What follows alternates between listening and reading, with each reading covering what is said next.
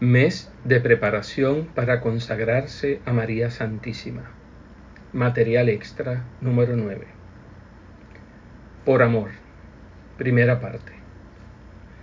Tres son las cualidades requeridas para la esencia misma de nuestra perfecta consagración a Jesús por María, que sea total, que sea definitiva y que sea hecha por amor puro y perfecto a Dios y a su Santísima Madre.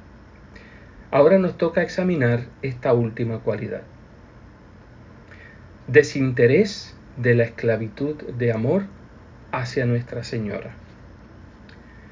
Nuestro Padre nos señala ya el desinterés como una de las cualidades de la verdadera devoción a la Santísima Virgen en general.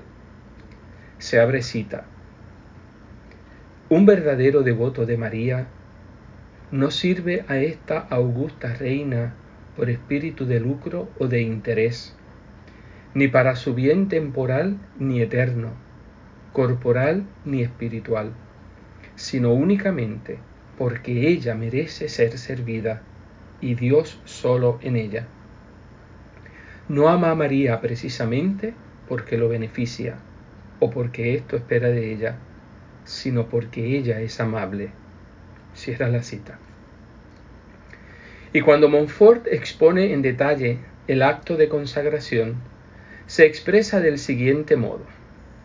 Hay que dar todo a Nuestra Señora, y abre la cita, sin pretender ni esperar ninguna otra recompensa por nuestra ofrenda y nuestro servicio que el honor de pertenecer a Jesucristo, por ella y en ella, aunque esta amable señora no fuese como siempre lo es, la más liberal y la más agradecida de las criaturas.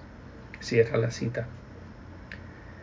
Y al hablar de la última de las prácticas interiores de la perfecta devoción a María, que son en suma nuestra consagración puesta en práctica, nos advierte. Abre la cita. No debe pretenderse de ella, como recompensa de los pequeños servicios, sino el honor de pertenecer a una tan amable princesa y la dicha de estar por ella unido a Jesús su Hijo, con vínculo indisoluble en el tiempo y en la eternidad. Cierra la cita. Para comprender todo esto, debemos recordar algunos puntos de la doctrina católica sobre este tema, que no deja de ser difícil. Debemos amar a Dios con caridad perfecta, es decir, amarlo por sí mismo y por encima de todos los seres. Este es el acto de la virtud teologal más elevada y más preciosa. Con esta virtud teologal podemos y debemos amar a nuestro prójimo como a nosotros mismos y en primer lugar a la Santísima Virgen María, Madre de Dios y Madre de las almas. El amor a la Santísima Virgen es, pues, un acto de la más perfecta de las virtudes teologales, pues la amamos en Dios y por Dios.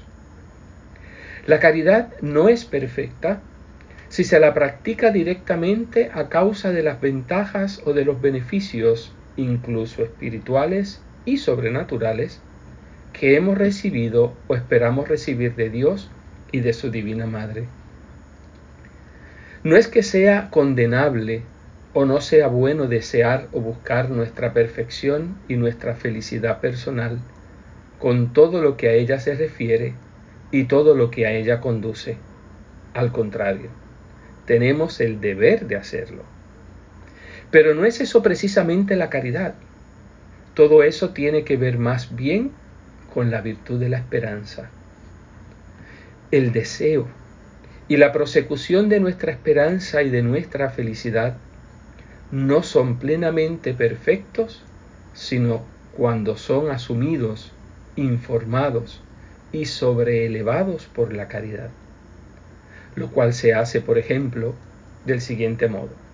Deseo y espero la santidad y la felicidad y todo lo que es necesario y útil para alcanzarla Todo eso lo deseo ante todo porque en la perfección y en la bienaventuranza consiste precisamente la unión de mi alma con Dios y con María, a la que aspira esencialmente la divina caridad.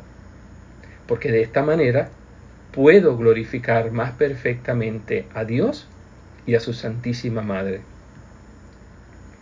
De este modo, cada acto de esperanza y cada aspiración a nuestra perfección personal y todo lo que de cerca o de lejos nos conduzca a ella, se convierte en un acto de puro amor a Dios y a la Santísima Virgen. La Iglesia nos enseña que no nos es posible establecernos en un estado habitual de permanente caridad pura, de modo que la consideración de la recompensa o del castigo no tenga ya parte alguna en la vida de un alma. Por otra parte, es perfectamente conforme al espíritu de la Iglesia que nos ejercitemos en producir actos de caridad perfecta y pura para con Dios y la Santísima Virgen, que nos ejerzamos en hacer las propias acciones por la gloria del Altísimo y de Nuestra Señora, sin pensar explícitamente en las ventajas, incluso sobrenaturales, que puedan resultarnos de estos actos. Y cuando este pensamiento de los provechos personales se presente a nuestro espíritu, captarlo y arrastrarlo en la corriente más rica de la caridad perfecta. Dios mío, mi buena Madre, deseo y acepto todos estos progresos y ventajas personales sobre todo para poder servirte y glorificarte más perfectamente con ellos y estarte unidos más íntimamente.